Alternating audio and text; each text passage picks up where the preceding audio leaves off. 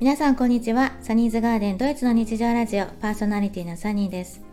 この番組はドイツ在住10年以上のシングルワーキングマザーの私がドイツ生活の気づきや役立つ情報をゆるりとお届けしている番組です。早いもので立春を迎え日没が遅くなり日がね少しずつ長くなってきたのを感じ始めた方も多いかなと思います。まだまだ寒い日が続く南ドイツですが皆様いかがお過ごしでしょうか？さて、今回は最近 BBC が上げていた動画で見た日本のね、別居婚についてなんとなく思ったところがあったのでお話ししようかなと思います。まずはじめに別居婚とは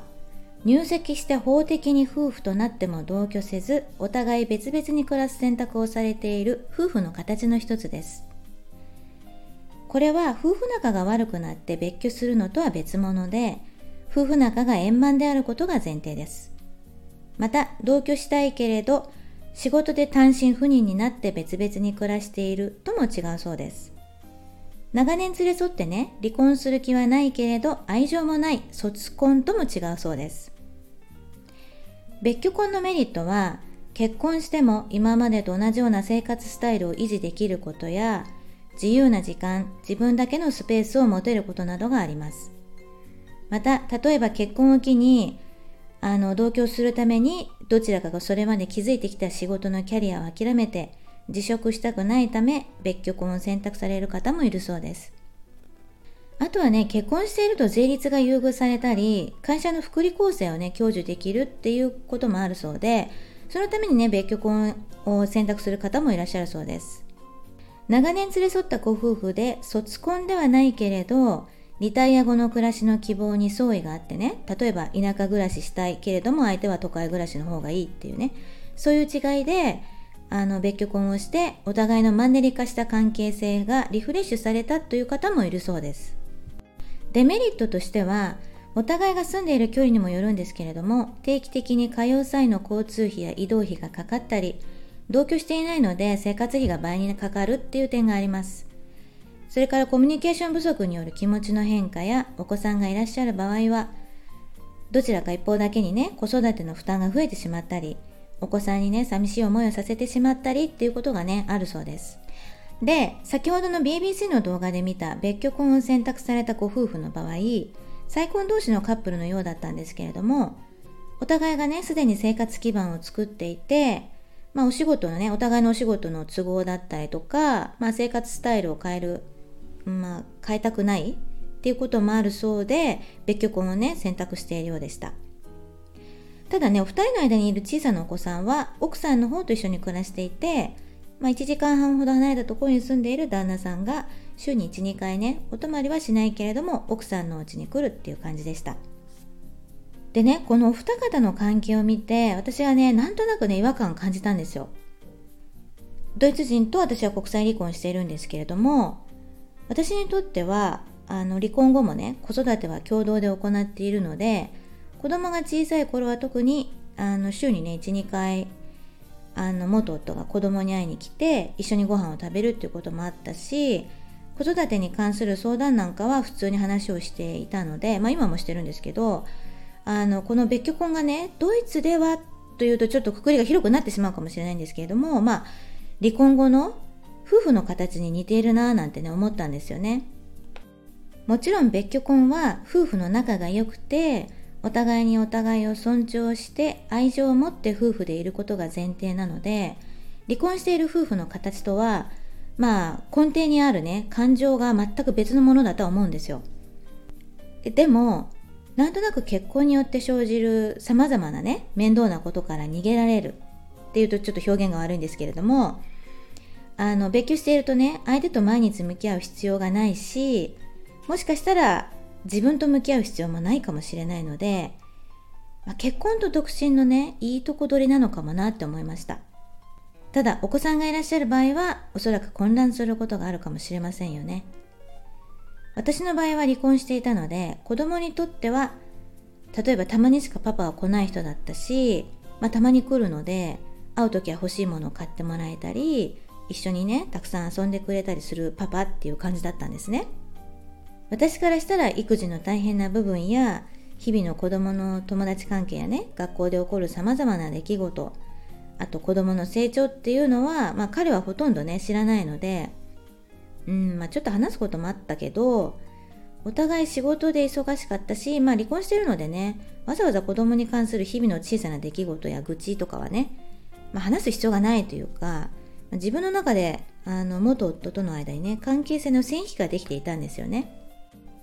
だからお互いが気持ちよく育児できるようにあのある意味ね結婚していた時にはできなかったような努力ができたし、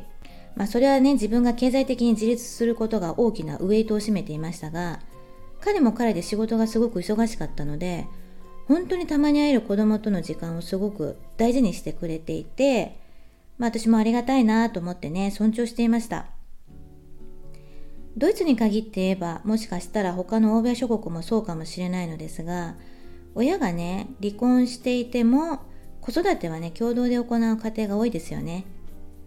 例えばあの今週末はパパの家来週末はママの家で過ごすっていうお子さんがねそんなに多くはないけれどもまあ割と普通に小学生の頃からねクラスに何人かはいて、まあ、子供の友達にもいたのでね割とこう普通のことっていう感じだったんですよね。うん、それはねなんかあの日本とドイツでシングルマザーの生活を私してるんですけれども結構ねドイツの生活の方が割とこう、うん、変な罪悪感を感じなくて済むっていうのはありましたね。っていう感じでね何だろうちょっとなんかうまく伝えられないんですけれども別居婚と今の私のような離婚後の夫婦の関係が似ていて違和感があったものの、まあ、夫婦の在り方幸せの在り方はね人それぞれなんだなぁなんてね改めて思いました。でも多分ドイツでは別居婚される方はいないんじゃないかななんて思いますがどうでしょうか。別居する時はもうね離婚前提なんですよね。そうドイツでは離婚する前にね1年は別居しなくてはいけないのですがあのお互い愛し合ってるのにお互いの自由のためにあえて別居婚を選ぶって人はあんまりいないんじゃないかななんて思いました。どうなんだろういるのかな？多分いないと思うんですけどあんまり。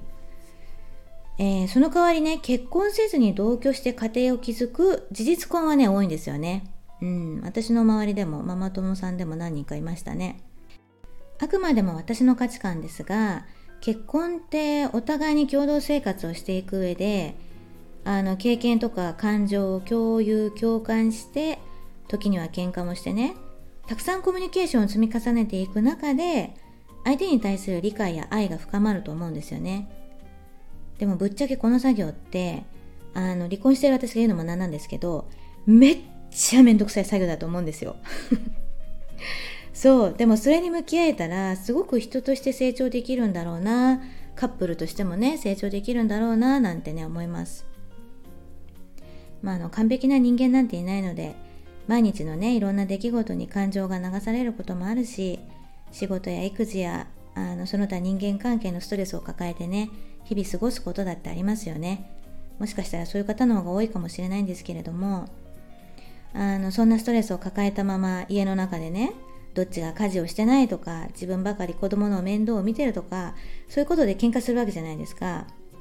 でまあそのうちねそのコミュニケーション自体がねめんどくさくなるわけですよね。